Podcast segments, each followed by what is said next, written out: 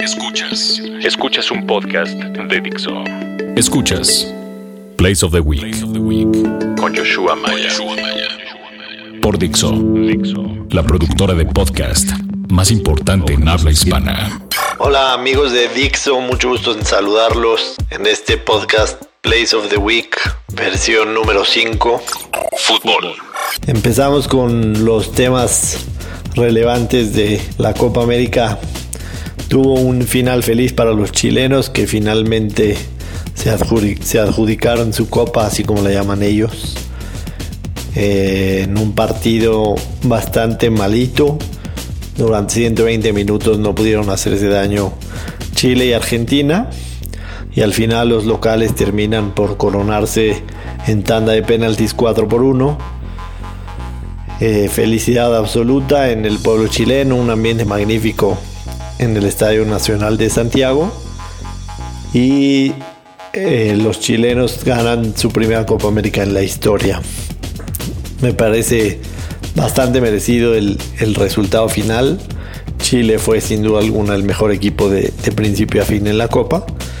Y Argentina una vez más se queda al borde de un campeonato que no consiguen en selección mayor desde 1993 que ganaron aquella Copa América en, Ecuador contra México. Lo recordamos muy bien. Eh, para empezar por el lado de, Argentina, muchas críticas, principalmente a Messi, sobre todo en, en, Argentina, tanto la afición como los medios de comunicación le critican que aún siendo el mejor jugador del mundo para muchos no ha logrado conseguir nada absolutamente con la selección mayor. Y me parece, por supuesto, algo demasiado injusto. Eh, no, no todo han sido eh, críticas, mucha gente, eh, incluso ex compañeros, futbolistas lo han apoyado, pero mayormente sí le, le echan la culpa a Leo Messi de no poder echarse este equipo al hombro y hacerlo jugar como lo hace a nivel de clubes con, el Barcelona. Eh, por otro lado, los, los chilenos siguen festejando prácticamente hasta hoy día lunes en el que se declaró día feriado. Y me parece eh, que, bastante bien merecido lo tiene. ¿no? Eh, San Paoli definitivamente logró conjuntar un gran equipo que se entendían muy bien en la cancha que jugaban con los ojos cerrados, un, sistema que les gustaba ir al frente, les costó un poco más de trabajo contra Argentina, respetando un poco al rival, pero sobre todas las cosas siempre tratando de ir al, área rival, un partidazo de, de, Gary Medel entre otros. Terminan ganando la serie de penaltis 4 a 1, anotando sus cuatro penales, el último el de Alexis Sánchez cobrado de una manera magistral. Así que se terminó la Copa América dejando un, sabor de boca un poco agridulce. En, en, lo particular pensé que íbamos a ver una Copa América con mucho mejor nivel a nivel individual y a nivel colectivo, cosa que no sucedió, pero con la promesa de que las eliminatorias sudamericanas para el Mundial del 2018 vaya a ser en Rusia o no, serán muy parejas y muy competitivas, ¿no? incluso viendo lo que hizo Perú, no me atrevería a descartarlos de cada las eliminatorias. Quizás el único equipo ahí que, que, está muy por debajo del resto es, es Bolivia. Así que tendremos unas eliminatorias bastante agradables.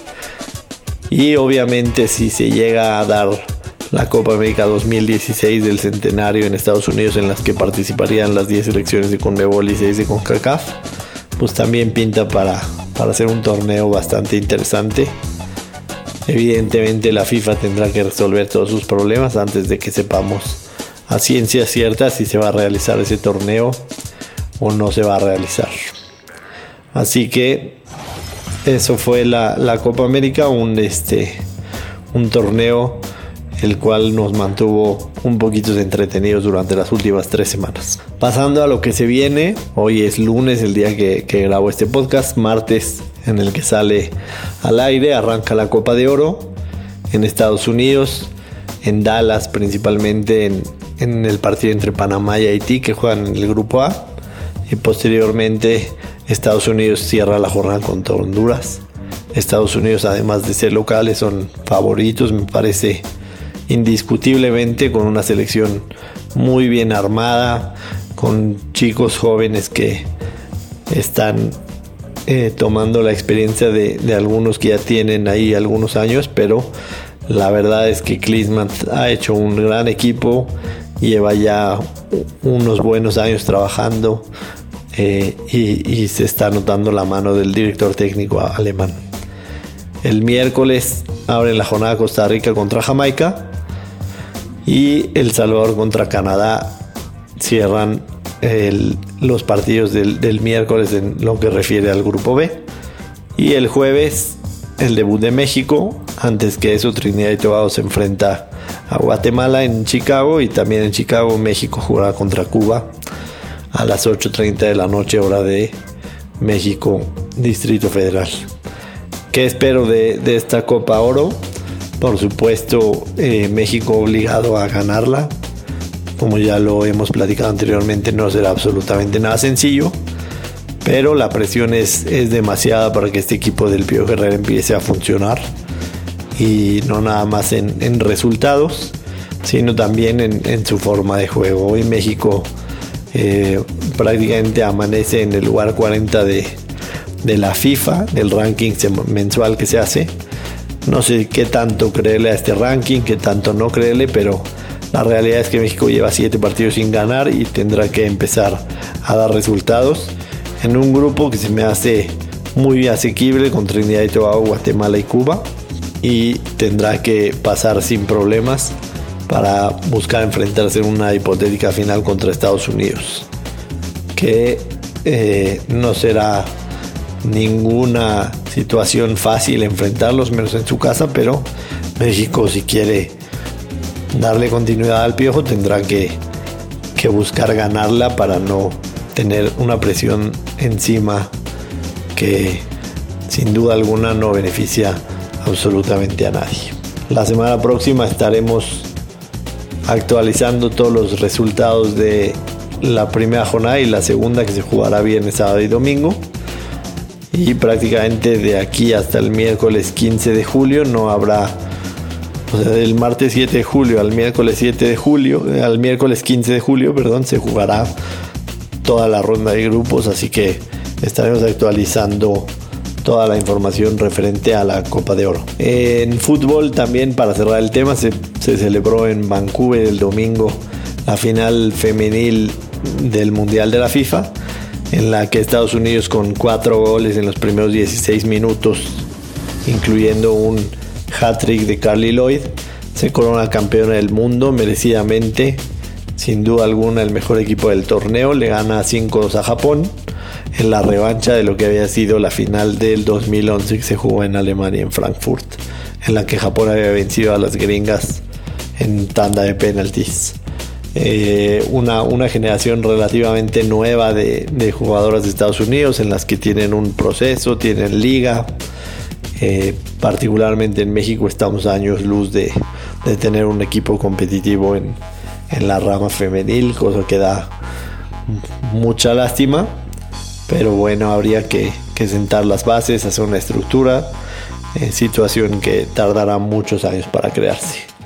Así que esto es todo en, el tema de fútbol. Veremos qué sucede en la Copa de Oro y por supuesto estaremos actualizando por aquí todas las novedades en, esta copa y por supuesto ya la, la, pretemporada de lo que viene siendo el Apertura 2015 que pinta bastante interesante. Béisbol. Nos pasamos al tema de béisbol, grandes ligas, en el que el domingo se anunciaron los rosters de el All Star Game es un partido, digamos, interesante, pero sinceramente no deja de ser un, juego de estrellas que se basa en, en, este, en votación de los aficionados. Independientemente de eso, se armaron muy buenos rosters. En el roster de la Liga Americana, Salvador Pérez de los Royals, Miguel Cabrera de los Tigers, José Altuve de los Astros, Josh Donaldson de los Blue Jays, que fue el, jugador que más votos tuvo, con 14 millones. Alcides Escobar de los Royals, Mike Trout de los Angels, Lorenzo Keynes de los Royals, Alex Gordon de los Royals también y Nelson Cruz de los Marineros. Por supuesto los Royals los que más jugadores tienen con cuatro plazas merecido. Son campeones de la Liga Americana y además el mejor récord en esa liga. En la Liga Nacional, Buster Posey, Paul Goldschmidt, T. Gordon, Todd Frazier, Johnny Peralta, Bryce Hyper, Mike Holiday, Matt Holiday y Giancarlo Stanton. Los que tienen eh, la, Liga Nacional, Stanton tampoco estará por, por lesión, así que esos serán las las iniciales del All-Star Game que se celebra la próxima semana en Cincinnati. Pasándonos rápido a, los standings. En la Liga Americana, en el este, los Yankees, tras haberle ganado la serie a los Tampa Bay Rays 2 a 1, están en el liderato. Baltimore un juego atrás, Tampa y Toronto dos atrás en la liga, en la división más peleada de la Liga Americana y de las grandes ligas.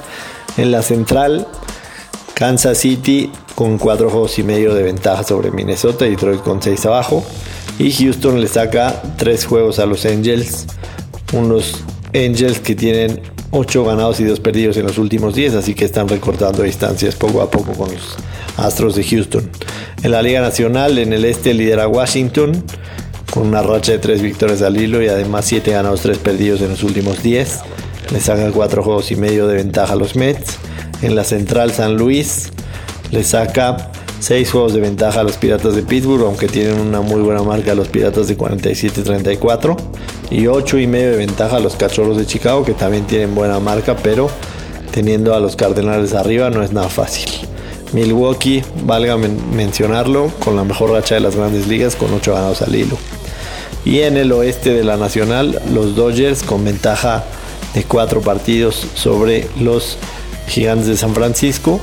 Arizona que se ha venido recuperando está dos juegos abajo de la marca de 500 y cinco y medio abajo de Dodgers.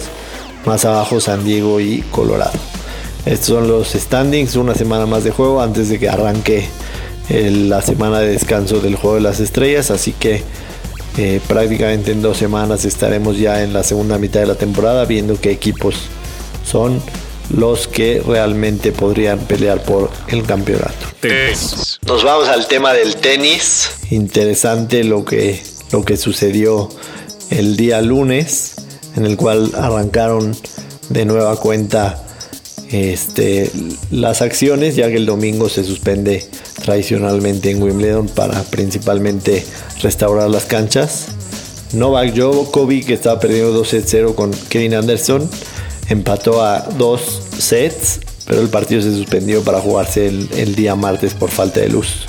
Los que calificaron a cuartos de final fueron Marin Cilic, que le ganó a Kudla de Estados Unidos, Pabrinka, Casquet, Pospisil de Canadá, Andy Murray, Gil Simón y por supuesto Roger Federer que se enfrentarán estos dos últimos en cuartos de final. Y en el tema de las damas, hubo una sorpresa interesante en la cual Carvine Muguruza le ganó a Caroline Wozniacki, quinta sembrada en dos sets 6-4, 6-4 la española. Y también Serena Williams que le ganó a Venus Williams en dos sets. Se pone 17 ganados, 11 perdidos en contra de su hermana. Los enfrentamientos en cuartos de final serán Serena Williams en contra de Vika Zarenka, Sharapova en contra de Van de Wewe de Estados Unidos, espero haberlo pronunciado bien, Muguruza contra Timea Baczynski, eh, Melissa Kiss contra Agnieszka, Agnieszka Radwanska. Así que la próxima semana que estemos aquí en este espacio comentaremos lo sucedido en, en Wimbledon. Por supuesto ya se habrá jugado las finales de este torneo más prestigioso del tenis. Más, más básquetbol. Para cerrar este podcast, tenemos nada más una actualidad en el tema de básquetbol. Entre las firmas más importantes tenemos por supuesto a la Marcus Aldrich, que va a firmar con los San Antonio Spurs, que también se quedaron con sus agentes libres Danny Green y por supuesto Kawhi Leonard. Sin duda alguna los Spurs seguirán manteniéndose como candidatos con, estas adiciones.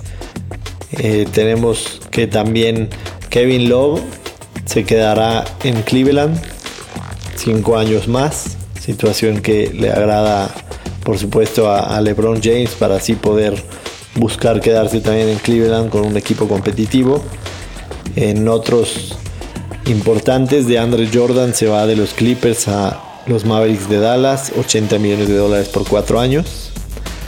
Y también tenemos que Damian Lillard se queda con los Portland Trail Blazers por, una, por 125 millones. Así que esto fue lo, más destacado de, de la agencia libre de la NBA. Que por supuesto a partir del 9 de junio empezará a tomar mayor vuelo ya que se podrán haber firmado todos los jugadores que se hayan arreglado esta semana. Esto es todo por, por esta edición podcast número 5 Place of the Week. Poca acción deportiva, pero sin duda alguna estaremos eh, empezando ya con las ligas de fútbol. La NFL está cerca de 65 días de arrancar. Eh, por supuesto vendrá pretemporada, así que tendremos muchas sorpresas por esta vía para ustedes. Muchas gracias por acompañarme en un episodio más y los esperamos la próxima semana con el deseo de que tengan un muy buen inicio de semana. Hasta pronto.